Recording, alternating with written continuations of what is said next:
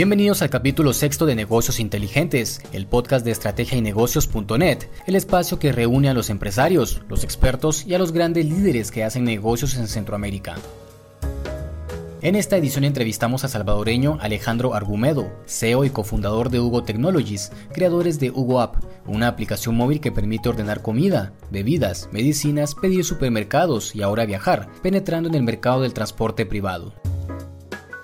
Hugo App fue lanzada y entró en operaciones en el primer cuatrimestre del 2017 en El Salvador y en dos meses logró registrar a 25 empresas, 500 Hugos, repartidores en motocicleta y alcanzó las 25.000 entregas. Ahora, a más de dos años, tiene más de 3.000 comercios inscritos, 3.000 repartidores y por día se registran alrededor de 10.000 entregas en los seis países en donde opera la aplicación.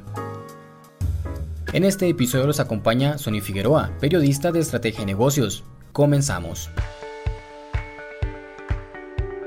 Siempre que se trata de innovar, hacemos esta pregunta. ¿Cómo nace la idea de crear Hugo App y por qué lanzarla en El Salvador? A la fecha vemos que la aplicación tiene resultados positivos, pero hace dos años no sabías de eso. A ver Alejandro, cuéntanos sobre esta aventura que emprendiste junto a Ricardo Cuellar y Juan Maceda, también cofundadores. O sea, estamos haciendo un asistente personal. La idea es que, Hugo te pueda resolver tu día a día. Entonces queríamos un, un nombre propio como que te pudieras relacionar y que fuera un poco más personal. Entonces estaba buscando nombres y, y, vi que Hugo viene del alemán y significa una mente brillante. Entonces como somos un asistente y somos tecnología, pues le pusimos Hugo. Todo el equipo es, ha sido muy clave, ¿verdad? Pero creo que los, los tres cofundadores, que es Ricardo, Juan, fue, fue algo muy clave porque, porque han sido horas de trabajo increíblemente. Y eso creo que la gente al final no lo ve, pero, pero hemos pasado dos años de que los domingos estamos aquí hasta las 3 de la mañana y sobre todo al principio, pues, porque estás empezando un negocio y tenés que sacarlo a flote como del lugar. Para decirte que a veces hasta yo me iba a entregar órdenes. Empezamos y no teníamos ni una caja en el sistema, o sea, literal eran, y por eso a veces nos desvelábamos mucho porque, porque eran las 3 de la mañana y nosotros contando las monedas y contando el o sea, llevábamos, empezamos con, un cuaderno a anotar manual cada orden, HO000, tanto. Y así, teníamos una cajita como de, un estuche a donde era nuestra caja, pues, y ahí íbamos anotando, y ahí ya nos, pasamos a un libro contable, y ahí íbamos anotando, después en Excel, y ahora ya el sistema, o sea, te hace casi todo, pues, y seguimos tal vez en pañales a lo que, a lo que estamos viendo que, que, haga el sistema. Perfecto Alejandro. Ahora bien, ya que se tiene la idea, ¿qué fue lo más difícil? Supongo que fue el financiamiento. Cuéntanos con cuánto capital semilla inició el proyecto. Hemos hecho nuestra investigación y sabemos que empezaron con una cifra poco mayor a los 100 mil dólares, pero dinos más detalles sobre eso. Tal vez al principio el tema de, de, financiamiento, o sea, sí logramos fácilmente al principio recaudar ciertos fondos, pero pero sí fue un sacrificio. O sea, yo, bueno, los tres cofundadores pasamos tal vez ocho meses sin sacarnos un salario. Sí, recaudamos alrededor de 115 mil dólares de, de, capital semilla y empezamos, bueno, cinco personas. O sea, eran nosotros tres y dos programadores más, que todavía está aquí, Mauricio y, y Juan, y de ahí poco a poco le fuimos agregando nuevas personas. Ahorita ya somos más de 130 personas a nivel regional. O sea, en cada etapa ha sido diferente, desde el, financiamiento. O sea, hace poco conseguimos eh, una ronda de capital, eh, tuvimos tal vez unas 900 llamadas, era todos los días. Eh, llamadas por teléfono, videoconferencias con inversionistas en Europa, con, en Rusia, en China, y un montón de, de, gente no y no y no y no y qué es El Salvador y qué es esa región y por qué tengo que invertir allá si mira son chiquitos y eso fue como, como también, hey, pero, pero nosotros aquí podemos, o sea, es, es, un, y, es, un, es una región que vale la pena, o sea, ¿por qué no invierten aquí?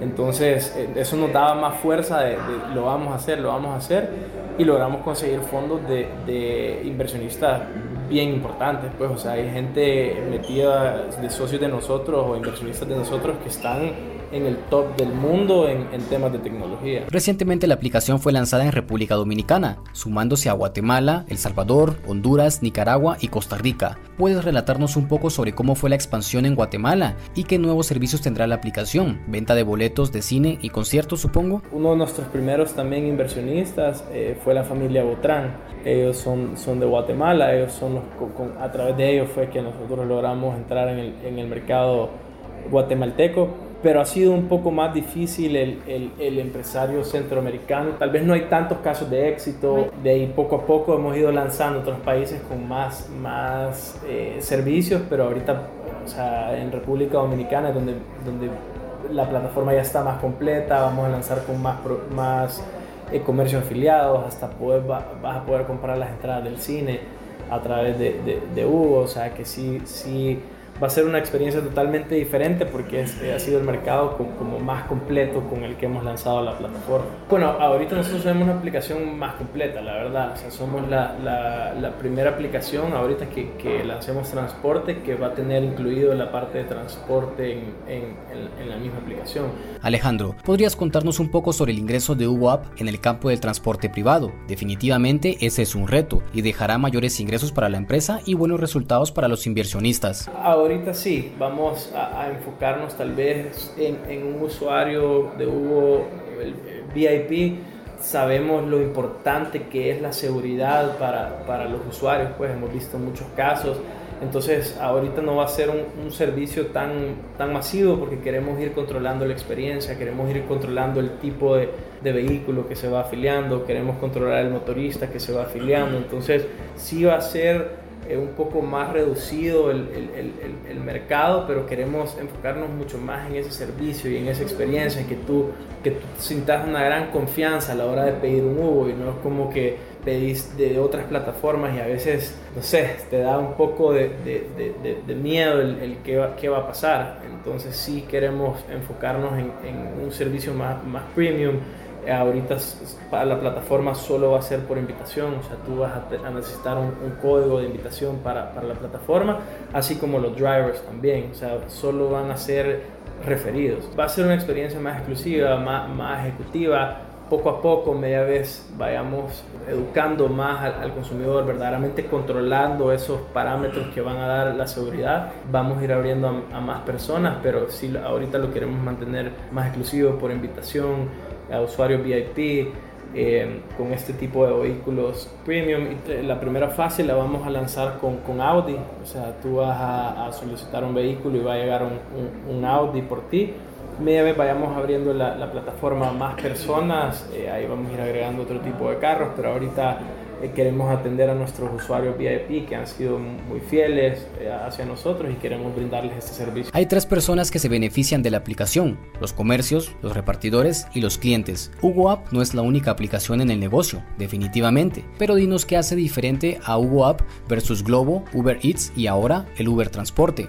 También nosotros nos hemos enfocado mucho en esa experiencia de, de, usuarios, ese servicio al cliente. Hay otras plataformas que, que tienen distintas apps o que tienen distintas formas de abordar al cliente. O sea, nosotros sí nos gusta ser más personalizados con, con el cliente y, y, bueno, digamos, a, diferencia de un Uber Eats que solo es comida o a diferencia de Uber que solo es transporte, o sea, nosotros queremos resolverte ese, ese día a día. O sea, ahorita en la plataforma tenemos desde lavandería, te llevamos el efectivo, vas a tener transporte y ahorita vamos a sacar otros productos financieros. O sea, queremos, queremos ser esa plataforma que, que, que te resuelve todos los problemas, hasta problemas que ni sabes que tenías. Pues.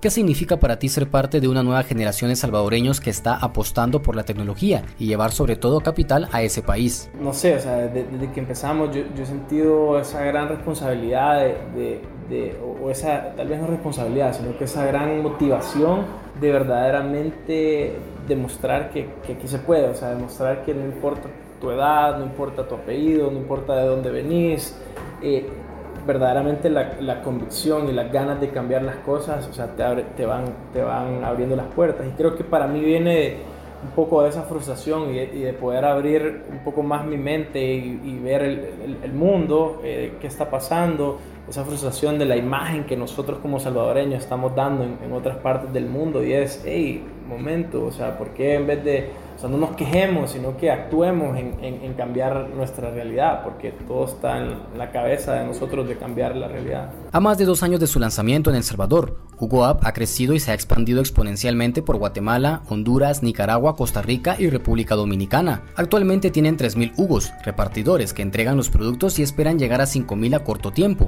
y llegar a un millón de usuarios.